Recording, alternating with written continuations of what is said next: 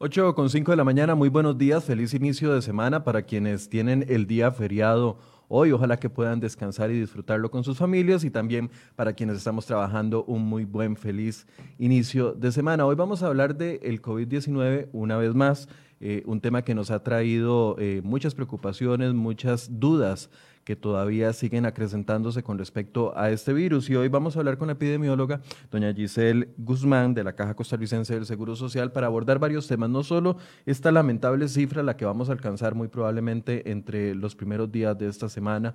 Ojalá no fuera así, pero vamos a llegar a, las a los 300 fallecimientos y este fin de semana hubo un caso particular, una persona de 21 años se convierte en la persona de, de menor edad que muere en el país a causa o por consecuencias del COVID-19. Bueno, ¿qué, ¿en qué se enmarca esto? En un solo fin de semana tuvimos 1.534 nuevos contagios. Recuerdo cuando hace algunas eh, semanas no veíamos eso ni en ni en todo un mes y ahora lo estamos viendo en tan solo un fin de semana. Y también cómo se está comportando el COVID-19. Hay evidencias de que puede haber reinfección en personas recuperadas y qué consecuencias quedan sobre esas personas. Bueno, esto es parte de lo que vamos a conversar con doña Gisela, a quien le agradezco mucho que a pesar de que hoy está en su día libre nos va a atender para poder hablar de esto. Buenos días, doña Gisela.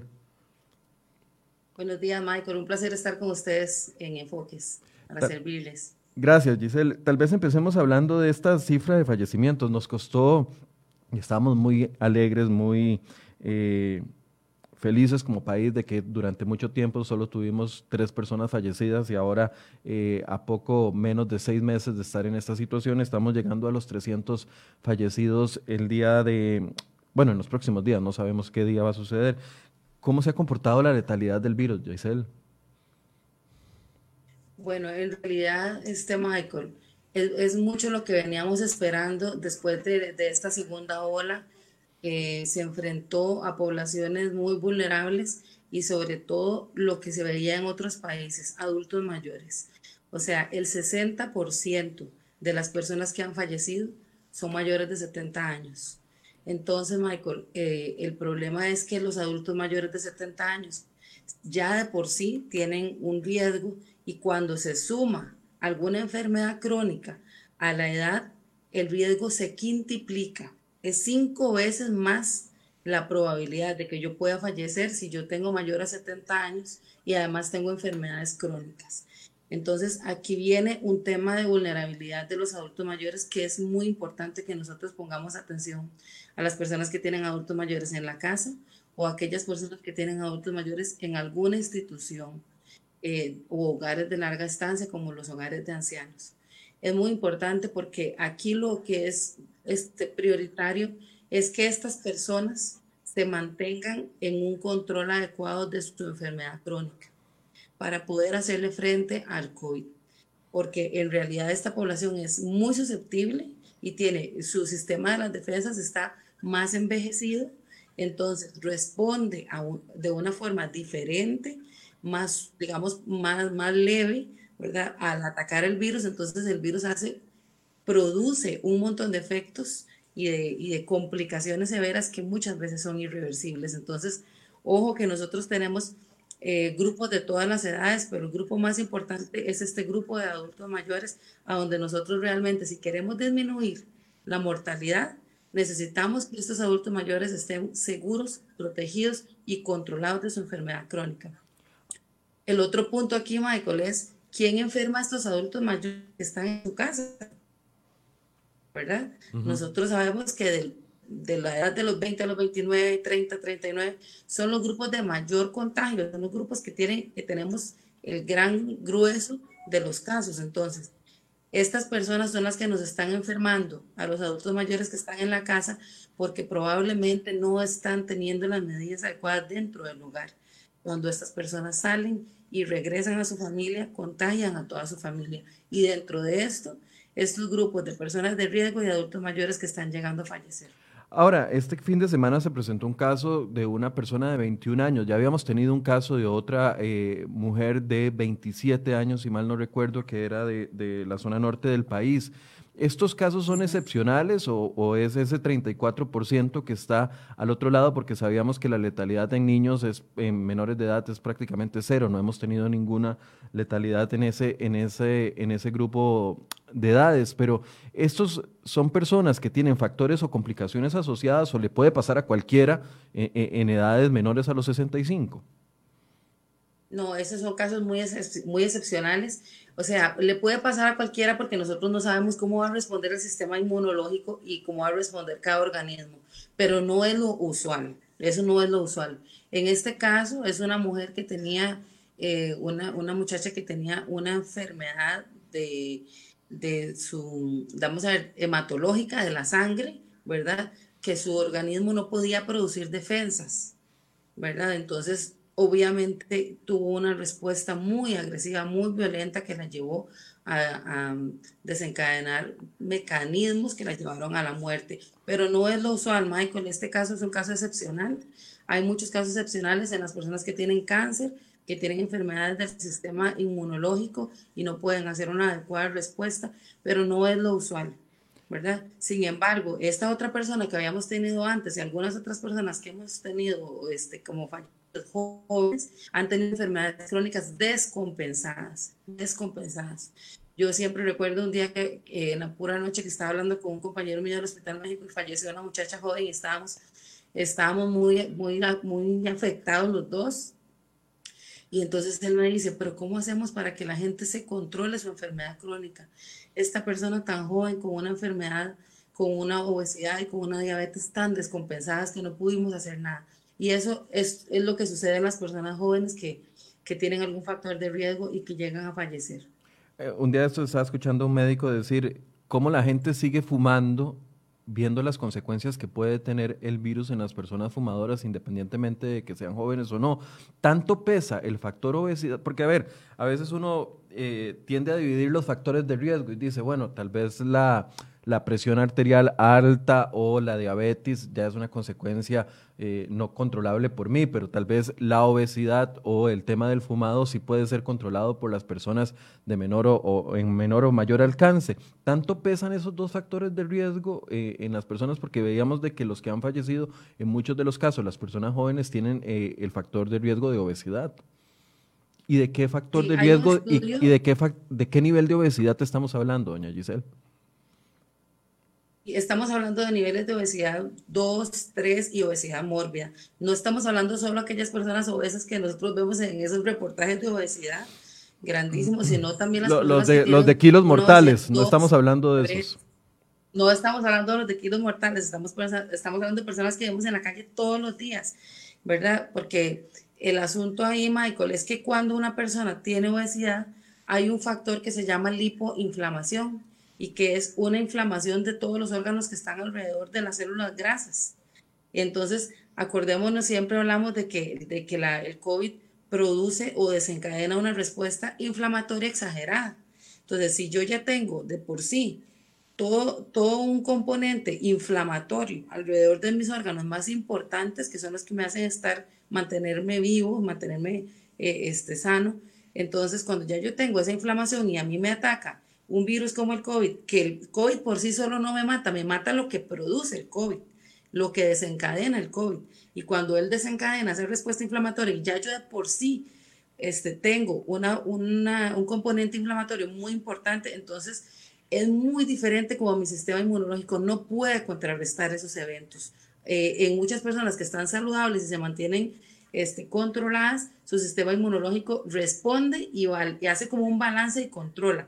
Pero cuando yo ya estoy muy inflamado, que también se produce cuando tengo una diabetes descompensada, eh, y cuando yo produzco, y ahorita hablamos del tabaquismo, ¿verdad? Pero eso lo que hace es, es este, como multiplicar, multiplicar el proceso inflamatorio y es destruir los órganos.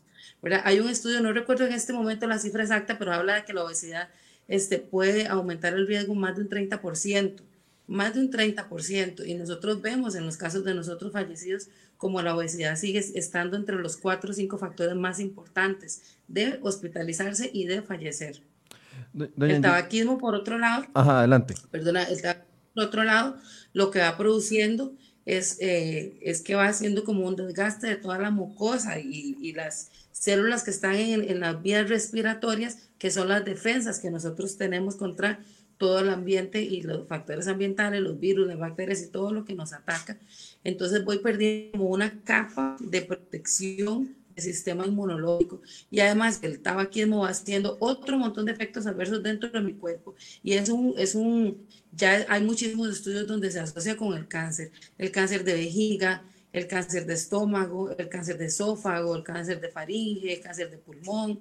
Entonces, cuando ya yo tengo una predisposición, es como, como esto que hablamos de la obesidad, hay una predisposición porque ya yo estoy inflamada, ya yo tengo una predisposición porque mis células están, ya esas células no las tengo, esa, esa, esa capa de protección, entonces eh, el virus me ataca de una forma diferente y hace que mis pulmones, em, digamos que las células de los pulmones casi como que se mueren y terminan siendo como una telaraña Piense como una telaraña de silicón, donde cuando yo respiro mis pulmones no se pueden expandir. Entonces, eso hace que colapse el pulmón y yo tenga un fallo respiratorio. Entonces, esos dos factores eh, se han visto en otros países, sobre todo en los países que fuman muchísimo como en Europa, como ha sido un factor determinante en el número de personas que han fallecido con antecedentes de tabaquismo y con tabaquismo activo ya casi vamos a hablar de los recuperados porque hay muchas preguntas que nos, están haciendo con respecto a eso. ¿Cómo interpretamos esta cifra, doña Giselle, de 300 o 294, hablemos con el dato exacto hasta, hasta el reporte de ayer al mediodía, 294 fallecidos? ¿Cómo, ¿Cómo entendemos esta cifra? Y se lo pregunto en un contexto donde no sé si usted eh, ha visto que en los últimos días circulan en redes sociales un montón de, tablas de fallecimientos, supuesta información del Tribunal Supremo de Elecciones sobre los decesos en el país, y entonces eh, tratan de poner en duda, digamos, el peso que tiene esta cantidad de fallecimientos dentro del contexto que vivimos actual. ¿Cómo interpretamos esa cifra? Porque lo uno a una pregunta que hace eh, una persona aquí dice, ¿cuándo va a ser que el Ministerio de Salud publique los nombres, apellidos, dirección y número de cédula o pasaporte de los fallecidos porque existen tremendas dudas. Pareciera que hay un sector que sigue dudando del peso que tiene 300 o 294 fallecimientos que llevamos solo por este eh, virus en particular. ¿Cómo entendemos esa cifra?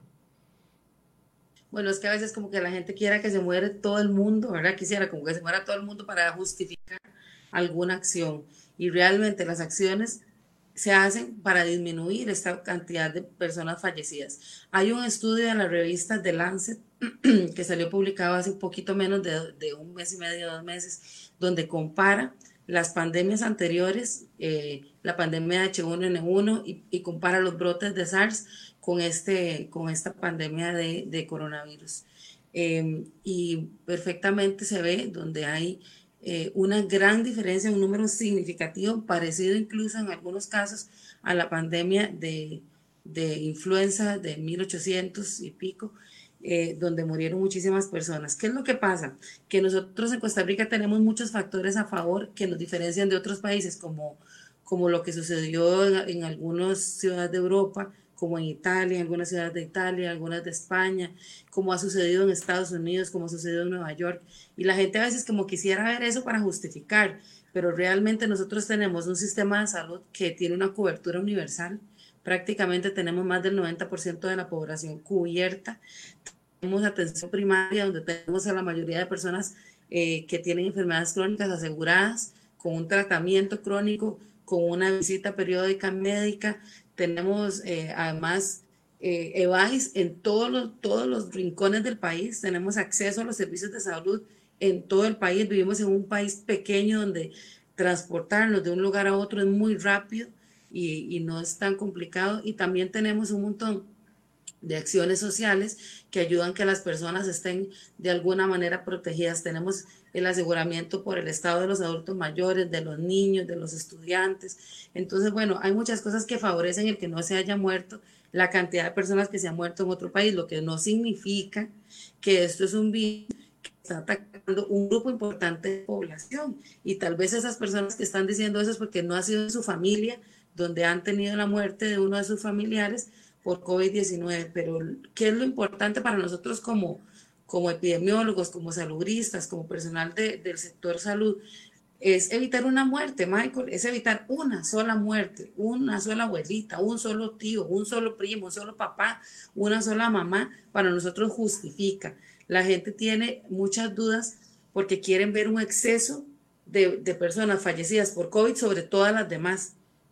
Y eso no es así. Nosotros tenemos un número de personas que fallecen todos los años por infección respiratoria aguda grave, así le llamamos nosotros, le decimos IRAG, infección respiratoria aguda grave, y este año nosotros vemos muy superior a, a, las, a los años anteriores, eh, lo que no teníamos contemplado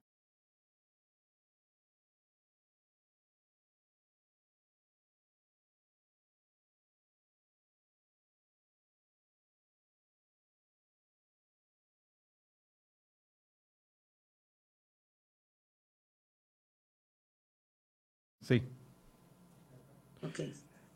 Bien, eh, si algunos vieron alguna pequeña interrupción, fue que tuvimos una pequeña interrupción en la transmisión. Seguimos con doña Giselle Guzmán, epidemióloga de la Caja Costarricense del Seguro Social. Eh, sí, es que pareciera que mucha gente quiere ver muchos muertos para darle peso a la, enfermedad, pero parte del éxito que, que, podríamos decir que todavía tenemos es ver esa cantidad de contagios ya superando los 28 mil casos, pero solo 300 fallecimientos, ¿es así? Exactamente, o sea, ahora nosotros lo que tenemos que hacer, Michael, es, y la batalla no se gana en las camas de cuidados intensivos, veamos que más o menos 45 de las personas, 45% de las personas que llegan a cuidados intensivos fallecen. Entonces, la gente ver muchísimos más muertos para decir que tiene importancia el COVID-19, pero no, como hablábamos antes, o sea, nosotros tenemos que seguir evitando con una, cualquier persona que, que podamos nosotros prevenir ese fallecimiento es una, un, para nosotros un objetivo importante. En este momento, aprovechando eh, que estamos hablando de esto, vamos a empezar a trabajar una estrategia que, que se viene trabajando de una forma como, como aislada porque estamos como piloteando, estamos trabajando en estrategia para incidir también en la población a nivel comunitario porque a nivel comunitario, aunque nosotros ampliemos muchísimas camas, si nosotros no controlamos el brote a nivel comunitario, no vamos a lograr que esas camas nos alcancen, ¿verdad? Entonces, ahora, este, también para tratar de incidir en esa mortalidad, en esos adultos mayores que hablábamos al principio, en esas personas de riesgo que no tienen ese control o no tienen la información necesaria para acudir a tiempo, es donde ahora nosotros vamos a empezar a trabajar fuertemente, incluso este, viendo a ver cómo involucramos muchos líderes comunales para empezar a, a tener una incidencia de la mortalidad, pero a nivel de la comunidad. Yeudia Sofeifa le pregunta, ¿por qué antes decían muertes por COVID y ahora dicen relacionadas al COVID? Bueno, pues realmente, em, como yo les decía en un momento, el COVID por sí solo, no, el virus por sí solo, el virus, ¿verdad? Como el bichito por sí solo, no mata al ser humano, sino lo que hace es desencadenar una serie de, factores dentro del organismo que son los que llevan a, todas las complicaciones severas y a fallecer. Entonces, depende de la enfermedad crónica o depende de la situación de la persona. A veces eh, puede ser que es una persona que se contagió, ¿verdad? Puede ser una persona que se contagió porque en su comunidad había, porque y era una persona joven, saludable, que no tuvo ninguna afectación, pero por ejemplo, eh, no, pulmonar, una afectación respiratoria, pero por ejemplo, este, eh, que sé yo, le dio un infarto de repente y la persona, este, resulta que le hicieron un COVID porque dentro del protocolo este, sale a hacerle la muestra, entonces le toma la muestra, la persona tenía una enfermedad arterial crónica, tenía, ya había tenido este, tal vez algún dolor o algo así del corazón y por casualidad estaba por COVID. Entonces, por eso es que ahora no necesariamente le achacan la responsabilidad del COVID, sino que también podría ser una persona que no falleció exactamente por los efectos del COVID, por otra cosa, pero estaba contagiada.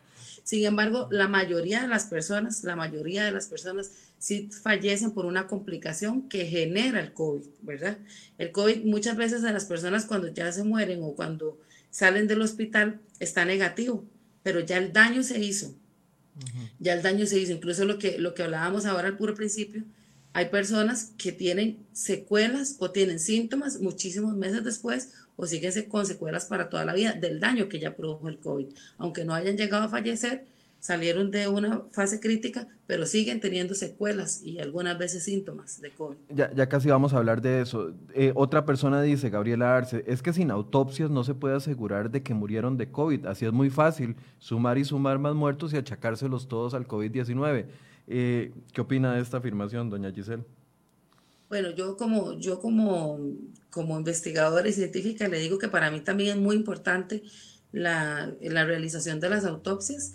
Es muy importante. ¿Qué es lo que ha pasado? Que bueno, precisamente por ser un virus tan nuevo y el SARS, que es su hermano, digamos, su hermano menor o mayor, porque más bien es más peligroso, el SARS, siendo un virus tan peligroso, ¿verdad? Tan contagioso y tan peligroso, el SARS-1, ¿verdad? Entonces, todavía eh, ha estado en, investigación de este, realizar autopsias por, por el tema de, contagiar al personal que lo realice.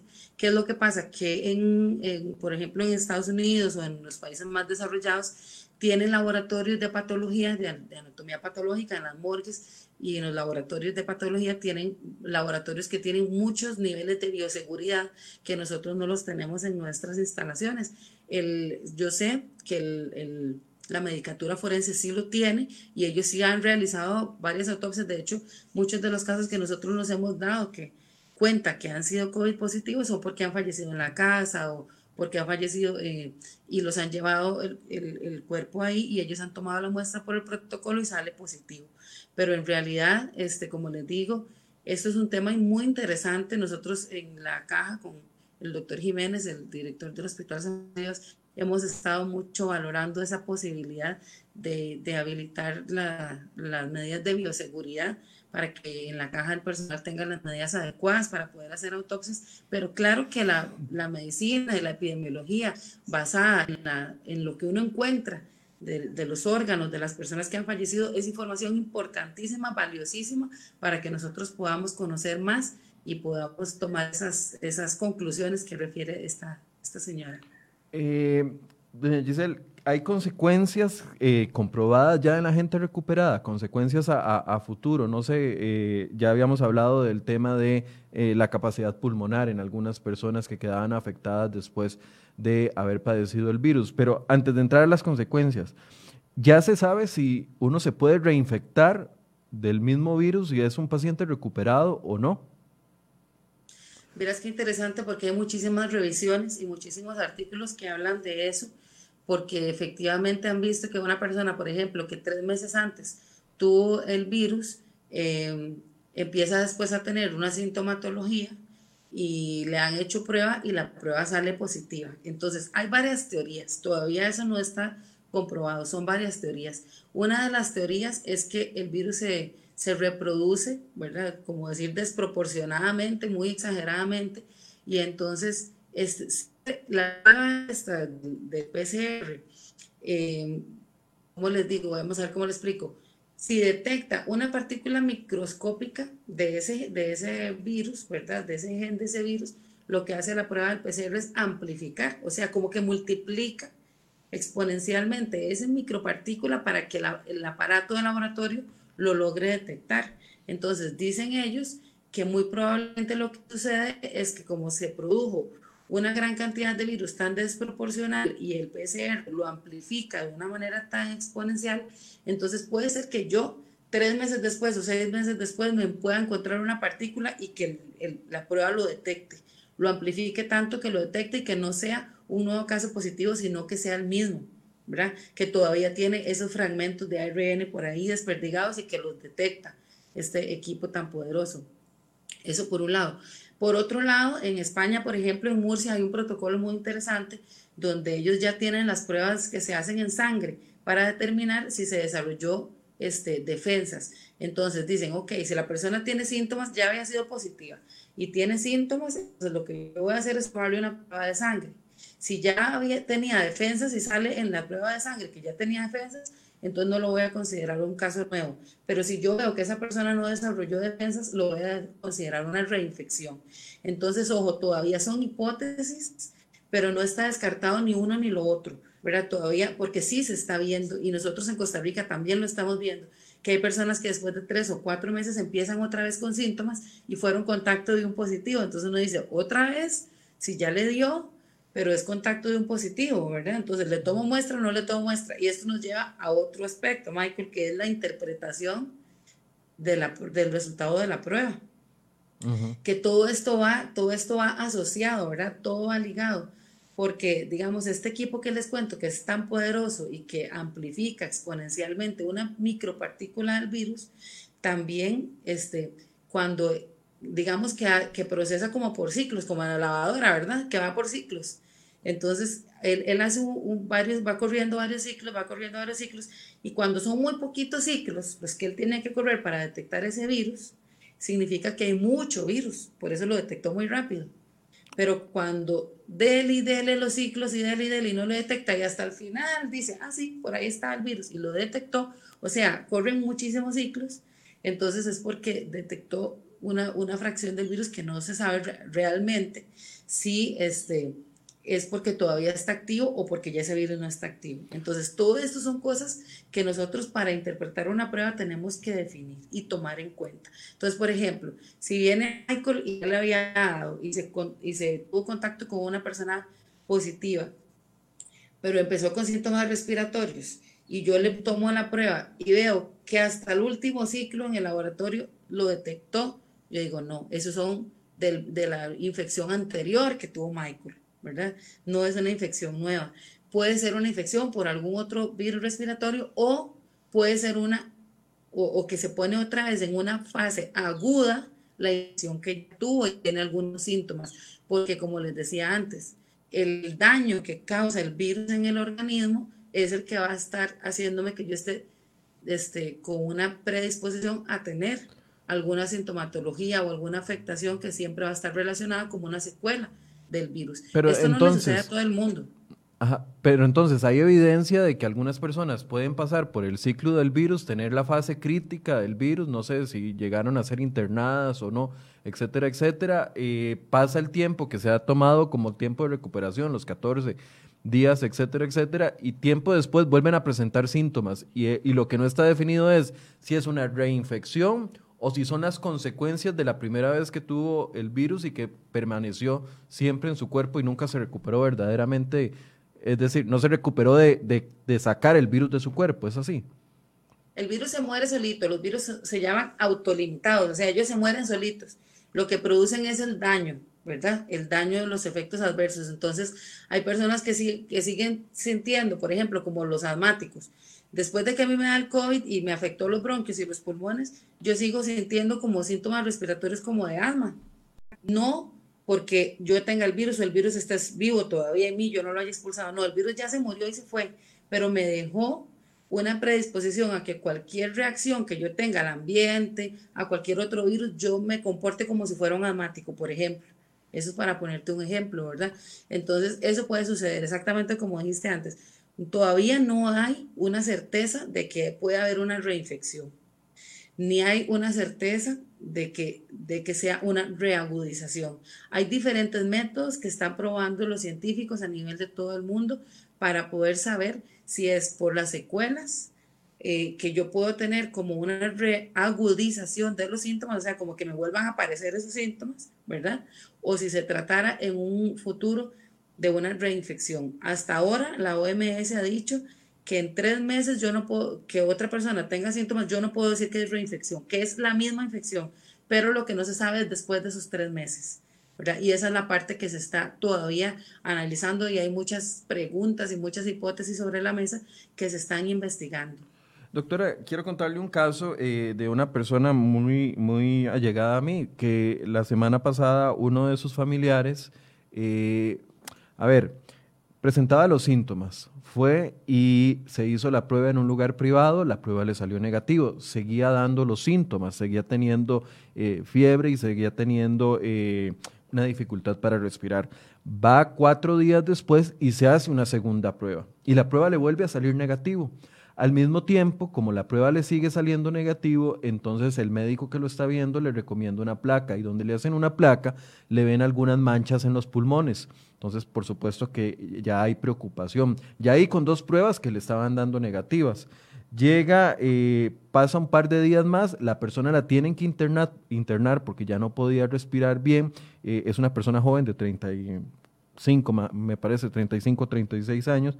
Y ya internada le hacen una tercera prueba y hasta la tercera prueba le sale positivo. Entonces, eh, por supuesto que hay preocupación porque después de dos pruebas eh, y ya una afectación real en sus pulmones y ya tenía, de hecho tuvo que pasar internado cuatro días, y por dicha no lo tuvieron que entubar y eventualmente se pudo, eh, pudo salir del hospital. Pero las primeras dos pruebas negativas, hasta la tercera le sale positiva ya cuando la mancha en el pulmón era muy grande. ¿Qué, qué puede estar pasando ahí? que efectivamente era una carga viral muy, muy baja, aunque tenía síntomas ya muy fuertes, eh, que le tomaron malas muestras de la prueba y entonces no salía el virus eh, eh, reflejado, que hubo un mal proceso. O sea, ¿qué se puede dar en estos casos? Y son comunes en lo que ustedes han visto en la caja del Seguro Social. Sí, sucede mucho porque hay, hay que entender algunas cosas de la y del virus. ¿Verdad? Para que nosotros eh, podamos interpretar el resultado como hablábamos antes. Por ejemplo, el día en que yo soy más infeccioso, si yo tengo coronavirus o SARS-CoV-2, el día que yo soy más infeccioso es el día 1 en que inicio mis síntomas. Entonces, si yo me tomo la muestra el día 7 después del inicio de los síntomas, 4 después del inicio de los síntomas, cambia la carga del virus que yo tenga en mis células respiratorias. ¿verdad? Entonces, esto eh, depende de eso. ¿Cuándo yo puedo transmitir el virus? Los días que tengo mayor carga, que son desde dos días antes de tener los síntomas hasta 14 días después, pero el día más alto es capaz de transmitir porque tengo la mayor carga viral es el día 1 en que inicio los síntomas. Entonces, ojo, eso es una cosa importante. Otra cosa importante, cuando yo soy contacto nada más de alguien positivo y llego y me tomo la prueba de una vez porque me di cuenta que esa persona eh, estoy en contacto yo y me tomo la prueba y me sale negativo y digo, ah, no era nada y ya me relajo. No, después de que yo tengo un contacto, pasan por lo menos cuatro o cinco días para que yo pueda incubar el virus. Y hasta que pasen por lo menos cuatro o cinco días, nosotros recomendamos mínimo cinco. A partir del cinco es que yo tomo la muestra del contacto. Porque todo esto es importante para que yo no haga una mala interpretación de ese resultado de la muestra. Sucede también cuando yo tomo la muestra que para, para tomar la muestra necesito insumos especializados, ¿verdad? Tanto el hisopo con el que yo tome un hisopado, si tomo aspirado a través de la manguerita que también se me introduce a través de la nariz y llega hasta, hasta esta parte de atrás de la nasofaringe, esa parte de atrás. Entonces ahí están esas células respiratorias. Si yo uso alguna de estas dos técnicas mal, porque, porque no necesariamente este, puede haber muchas cosas. Yo le cuento el caso de una compañera de nosotros también del Hospital México. ella es una doctora muy experimentada en tomar esas pruebas y entonces ella se contagió y entonces ella se tomaba la prueba sola. Entonces un día se la tomaba en una fosa nasal y el día siguiente en la otra. Entonces una prueba le salía positiva y la otra negativa. Siempre. Y resulta que se dio cuenta que tenía una pequeña este, como malformación en una fosa nasal y entonces el, el hisopo en lugar de irse para, para abajo se iba para arriba. Entonces no tomaba las células del lugar a donde era. Entonces vea qué montón de factores influyen, ¿verdad? De la técnica, de la zona donde yo tomo la muestra, de la, de la experiencia que tenga el tomador de la muestra, de los días en que yo tenga incubando el virus o el periodo en que esté teniendo los síntomas. Y además, Michael, sumado a todo eso, las pruebas este, de PCR para detectar coronavirus no son exactas, no son perfectas. Tienen en toda la literatura demostrada alrededor de un 20% de pruebas que son falsamente negativas. Entonces, todo esto suma. Por eso es tan importante que la prueba vaya acompañada de la, de la, de, la prescripción médica, ¿verdad? Que sea un médico el que se la, le diga, sí, hágasela porque tiene esto y esto, y sí, yo se la interpreto, porque depende de muchas cosas. También le cuento que nosotros hemos visto casos de personas que se sienten bien, pero cuando uno las vuelve a ver están pálidas, pálidas, le toma la cantidad de oxígeno en la sangre está bajísima y ya tiene una neumonía, una infección en los pulmones, que le va produciendo esas manchas que usted dice en los pulmones y lo que hace es que va este, dañando los pulmones, ¿verdad? Por, por a causa de la infección. Entonces, ojo que eso tiene que ser acompañado de un criterio médico, así como lo hizo la persona que usted conoce, que el médico le dijo, no, no, no, no, usted tiene, tiene A, B y C datos clínicos que son más importantes que este resultado negativo, porque el resultado negativo tiene A, B y C condiciones. Pero doctora, incluyendo ese porcentaje. Pero, perdón, no, termine la idea para hacerle la pregunta. Incluyendo, no, incluyendo ese porcentaje de falsamente negativos resultados que ya de por sí está demostrado en esa prueba. Pero, pero en este caso, digamos, la persona ya estaba teniendo los síntomas eh, y ya una complicación por los síntomas y le habían salido dos pruebas negativas. Quiere decir que, que aunque tenga síntomas muy fuertes, la carga viral en ese momento puede ser muy baja como para no detectar el virus. Es para ver si le estoy eh, entendiendo bien. pero puede, ser eso, pero puede ser eso otro que yo le digo. Que o que la prueba se tomó mal o que no se detecta, simplemente porque la prueba no es perfecta. O sea, en el laboratorio la prueba no es perfecta, la prueba reproduce, pero hay veces que no se detecta, porque la prueba está compuesta de varios, eh, como digamos, genes, genes que son iguales a los genes del coronavirus, ¿verdad? Digamos, yo digo, ok, la prueba del SARS-CoV-2 del laboratorio tiene que tener uno, dos o tres genes. A veces yo detecto solo uno. Y ese no es, no es tan específico, entonces la prueba me dice que es negativa. A veces detecta uno que es muy específico de coronavirus y dice que es positiva, y a veces detecta dos o a veces detecta tres. Entonces, por eso le digo que la prueba por sí sola, si yo tengo coronavirus, no me va a decir siempre que sí. Hay un 20% posibilidad que me diga que yo soy negativo y que sea positivo. O sea, falsamente negativo, si era un positivo. Entonces, eh, todo eso suma, por eso te decía, puede ser la toma, la persona que tomó la muestra que no tenga experiencia, puede ser que el hisopo que yo usé o la sustancia donde yo eché el hisopo con la prueba, eh, se me inactive el virus porque no sea la sustancia adecuada. Puede ser porque no estaban los días adecuados. Puede ser porque estoy dentro de ese 20% que nunca me va a salir positiva porque no lo detectó. ¿Ves? Hay un montón de factores que la gente tiene que entender. Por eso ese tema de haga pruebas, haga pruebas, haga pruebas, tiene sus pros y sus contras, porque la prueba no es simplemente como cuando usted va a meter la tarjeta en el cajero y le sale el papelito con la plata. No, eso es otra cosa. Estamos hablando de interpretación clínico, epidemiológico y laboratorial para dar un resultado de esa prueba. Siempre hablando de pruebas, doctora, eh, ya habíamos eh, pasado de la etapa, y, me, aclara usted si estoy diciendo lo correcto o no, pero ya habíamos dicho que no íbamos a hacer más eh, de estos tamizajes por comunidades, etcétera, etcétera. ¿Cuál es la estrategia que está utilizando la caja ahorita para encontrar a los contagiados con el virus o solo a las personas que están llegando a a los servicios de emergencia? No, Michael, nosotros no hemos dejado de hacer pruebas. Lo que no estamos haciendo son los tamizajes masivos. Estamos haciendo tamizajes dirigidos o investigaciones de brote dirigidas, por ejemplo, donde yo sé que hay un caso en una comunidad nueva yo hago un tamizaje dirigido a los contactos y a los de riesgo que están alrededor de ese caso. Cuando yo este, conozco una comunidad, como le decía antes, que a nivel comunitario nosotros estamos viendo en el EDUS, por ejemplo, que el barrio, voy a decir, ahí donde vive mi mamá, que en la urbanización La Fortuna, este, hay muchísimos adultos mayores que viven solitos ¿verdad? Entonces nosotros lo empezamos a mapear, los empezamos a seguir y cuando sabemos que hay un caso ahí o un caso cerca, entonces hacemos ese cerco o ese barrido y hacemos esos tamizajes dirigidos. Esto además de las personas que llegan a los servicios, pero sí se sigue haciendo tamizajes, pero son dirigidos, por eso mismo que le digo, Michael, porque los resultados no se pueden interpretar eh, en, en, grandes volúmenes sin, si a veces, si no tengo ninguna cosa que me sustente, el que yo tenga que hacer un tamizaje en esa comunidad. Cada vez vamos conociendo más, cada vez vamos siendo más exhaustivos, cada vez vamos siendo, enfocando más los recursos y entonces vamos viendo a dónde funciona y a dónde no funciona. Entonces vamos haciendo las estrategias comunitarias completamente dirigidas a los grupos de riesgo y dirigidos a los casos.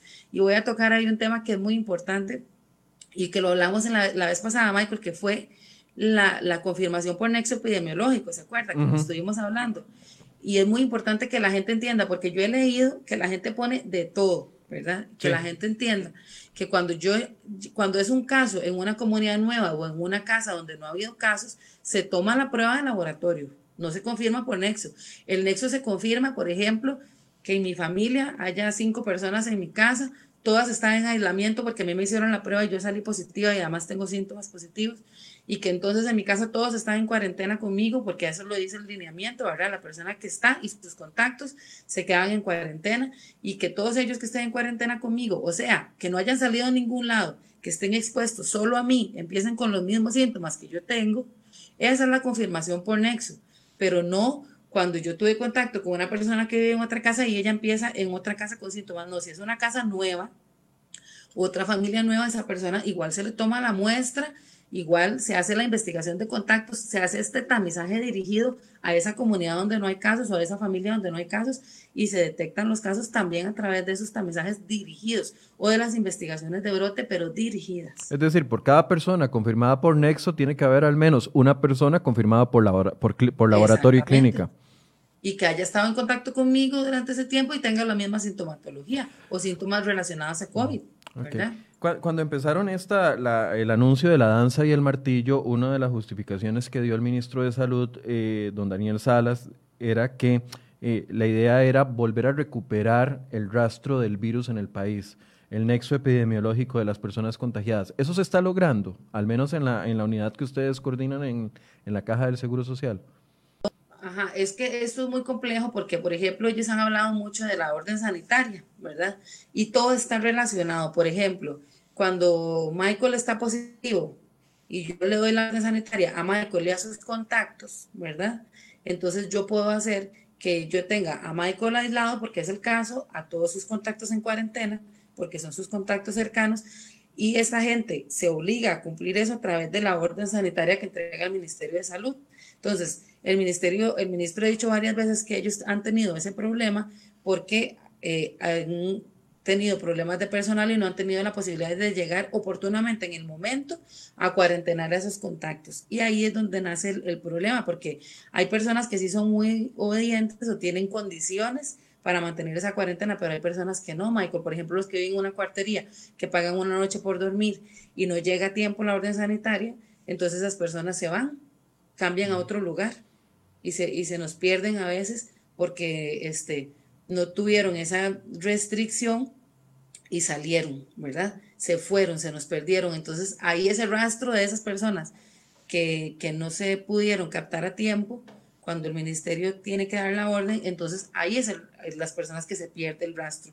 Yo le digo a, a, usted que nosotros incluso como caja hemos apoyado muchísimo el trabajo del ministerio, estamos trabajando muy conjunto y eh, sí tenemos muchísimos lugares donde ya nosotros recuperamos por completo la trazabilidad. Por ejemplo, acuérdese todo lo que pasó en la zona Huetar Norte, ¿verdad? San Carlos, La Fortuna, eh, los Chiles, toda la zona fronteriza. Nosotros lo tenemos completamente trazado en este momento, completamente trazado. Tenemos áreas muy importantes donde está completamente identificada toda la trazabilidad.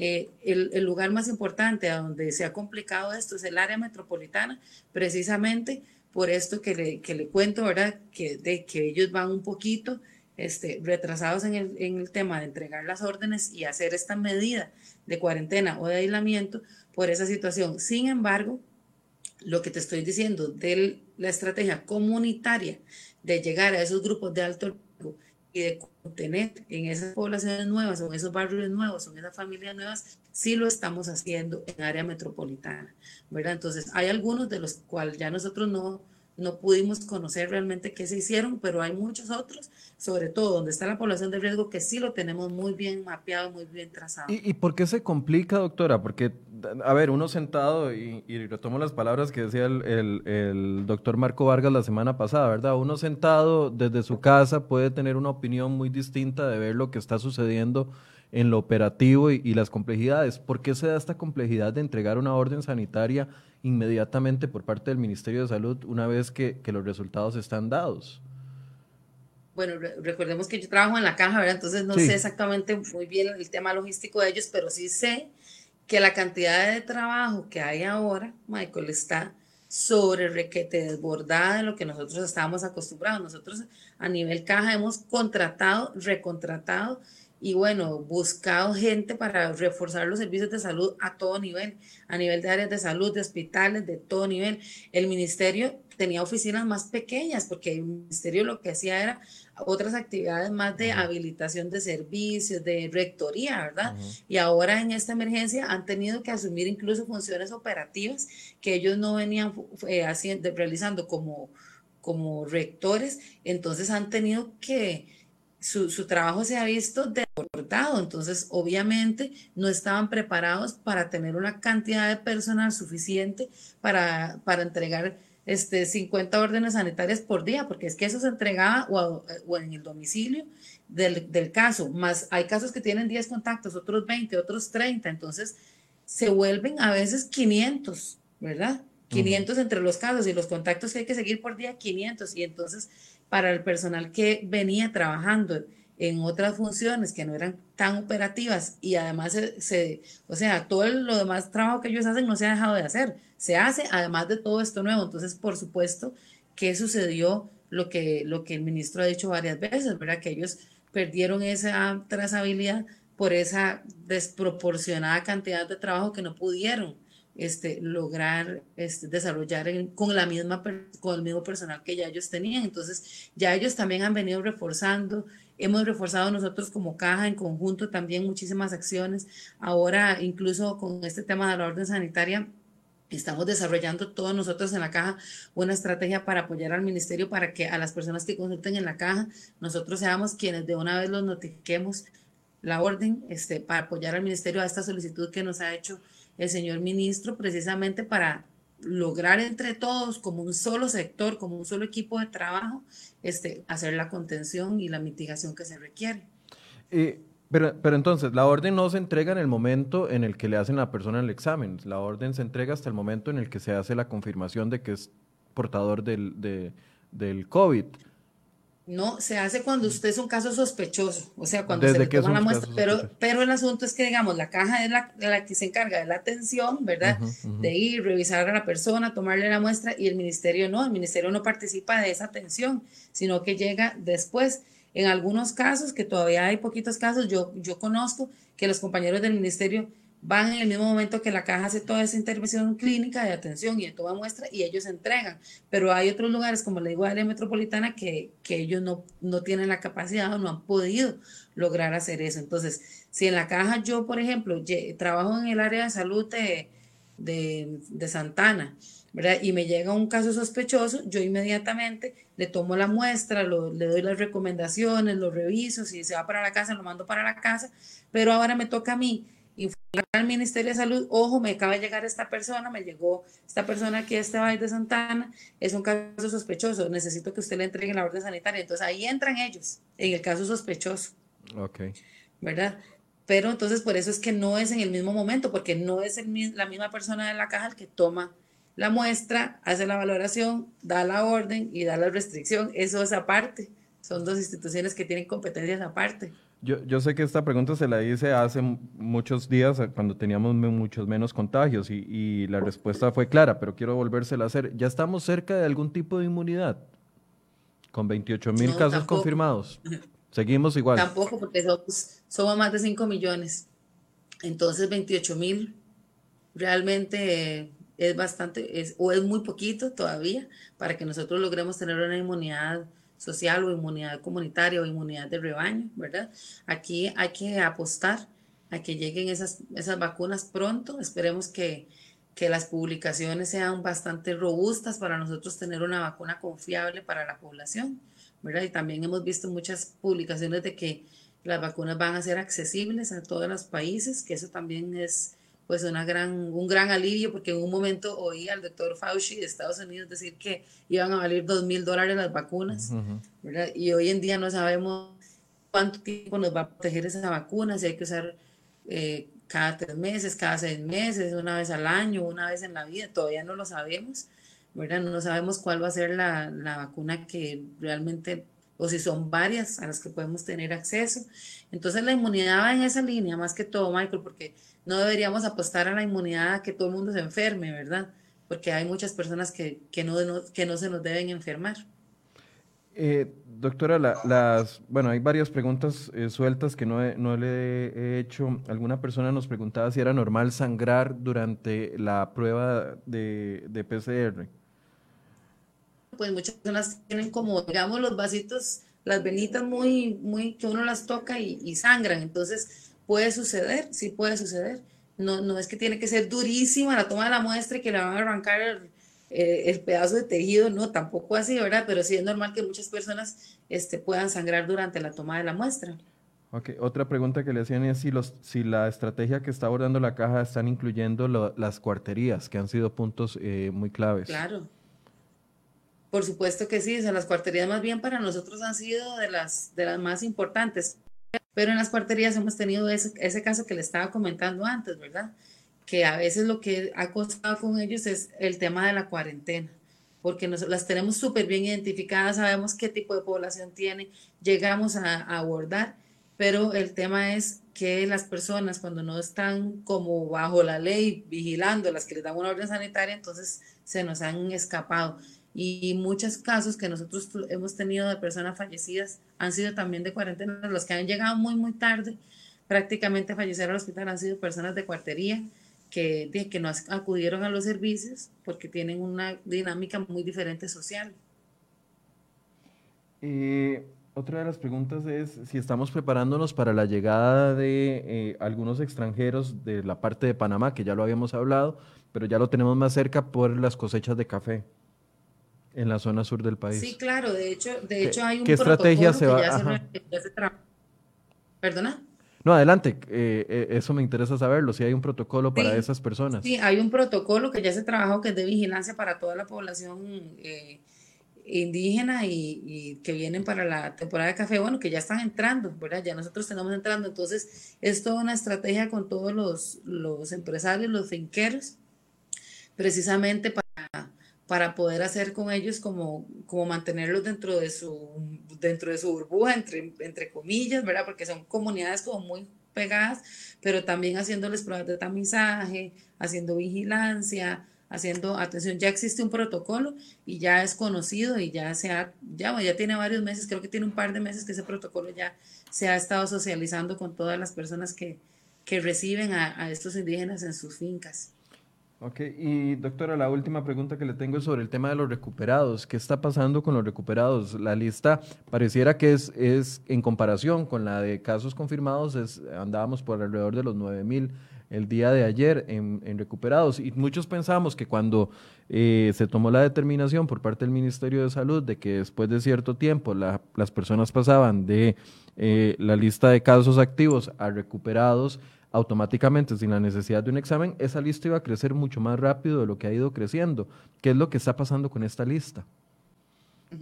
Bueno, para, hay, hay dos, varios aspectos también ahí. Uno es que hemos aumentado el tiempo de hospitalización. Entonces, por ejemplo, en las personas hospitalizadas, por dicha son las menos, pero en las personas hospitalizadas, hasta por lo menos eh, tienen que estar por lo menos después de 20 días eh, eh, tener un periodo de tiempo sin síntomas para que yo lo pueda declarar recuperado. O sea, digamos que en los hospitalizados estamos tardando más o menos un mes en poder declarar a una persona recuperada. Y en las personas que son ambulatorias, lo que sucede es que precisamente cuando esas personas, ya, ya digamos, el ministerio no llega a hacer un levantamiento formal, sino que cuando la caja le da la alta clínica, porque la caja hace el seguimiento diario por teléfono de todos los casos positivos. Entonces, cuando la caja le da el, acta, el alta clínica, ahora ya le dice al ministerio, ok, ahora sí, ya nosotros terminamos, eh, la persona ya está bien, ya le dimos de alta, entonces nosotros hacemos un acta y se la pasamos al ministerio y el ministerio tiene que, que consolidar todas esas actas de todo el país revisar los criterios y entonces levantar el, el, ya esa persona, darle el alta como recuperada. Entonces, bueno, ahí yo creo que lo que sucede también es esto mismo, ¿verdad? Que viene también es una, involucra una parte logística y administrativa para que ellos vayan pudiendo determinar, hacer esos análisis y pudiendo determinar que la persona realmente está recuperada. Pero entonces más o menos ahora se utilizan estos criterios y recordemos que también con hospitalizados pues estamos haciendo un periodo más prolongado. Además, la hospitalización eh, ha cambiado un poco los parámetros. Veníamos teniendo nosotros en promedio 9 a 10 días de la hospitalización en una cama normal de hospital y 10 días en cuidados intensivos. Ahora ha aumentado hasta 17 días en cuidados intensivos el promedio. Entonces, esto hace todavía que aumente muchísimo más el tiempo donde nosotros tardemos en dar un, un caso eh, con alta recuperación.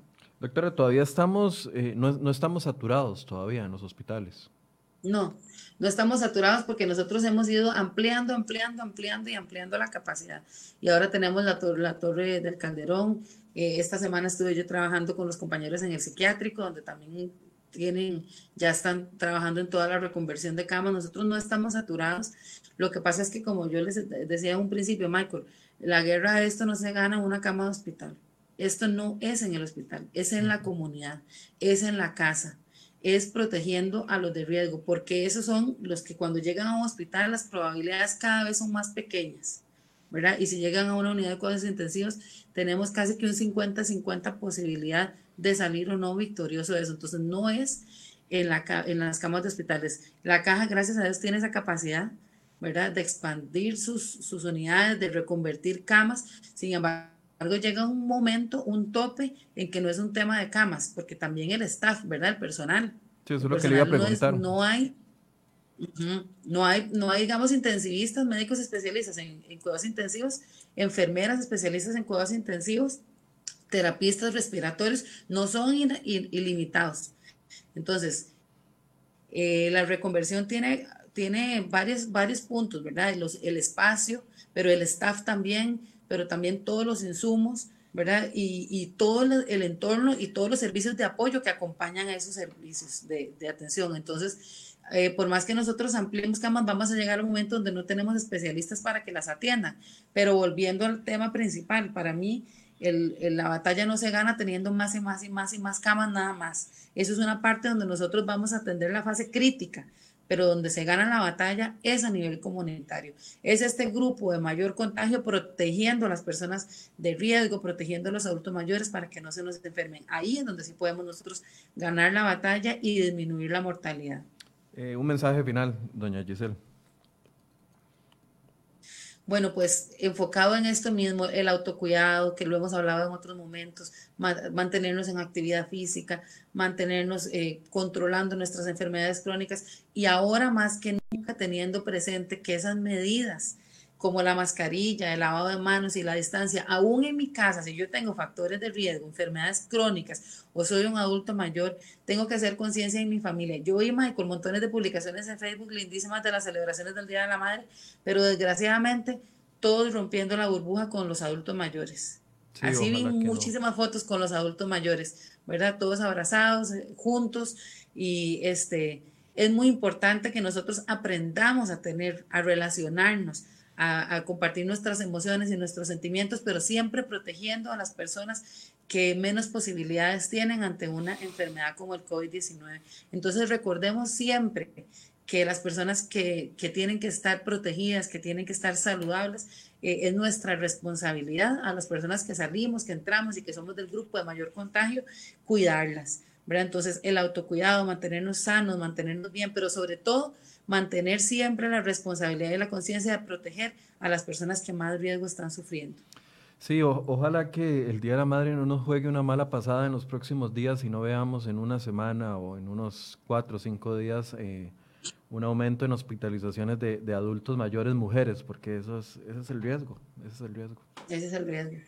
Ese es el riesgo, eso es lo que tenemos que tener presente siempre, ¿verdad? Que, que, no somos solo nosotros, sino todos los que tenemos alrededor. Tanto que amamos nosotros a nuestras abuelitas, a nuestras mamás, a nuestras tías, entonces protejámoslas con conciencia y responsabilidad. Bien, muchas gracias a doña Giselle Guzmán, la doctora Giselle Guzmán, jefa del área de salud colectiva de la Caja Costarricense del Seguro Social, epidemióloga también eh, si ustedes tienen preguntas, eventualmente vamos a seguir abriendo espacios para conversar con ellos. Yo le agradezco mucho que en su día libre nos haya atendido durante esta hora para darnos una actualización siempre muy, muy amable y muy dispuesta. Gracias, doña Giselle. Un placer, con muchísimo gusto. Buenos días para todas las personas. Gracias y también gracias a ustedes por su compañía. Mañana vamos a tener un programa de enfoques a las 8 de la mañana Vamos a hablar de política y de comunicación. Eh, los invito para que puedan acompañarnos mañana a las 8 y ojalá eh, tengan un muy bonito día quienes lo tienen libre y los que estamos trabajando a disfrutarlo también. Buenos días.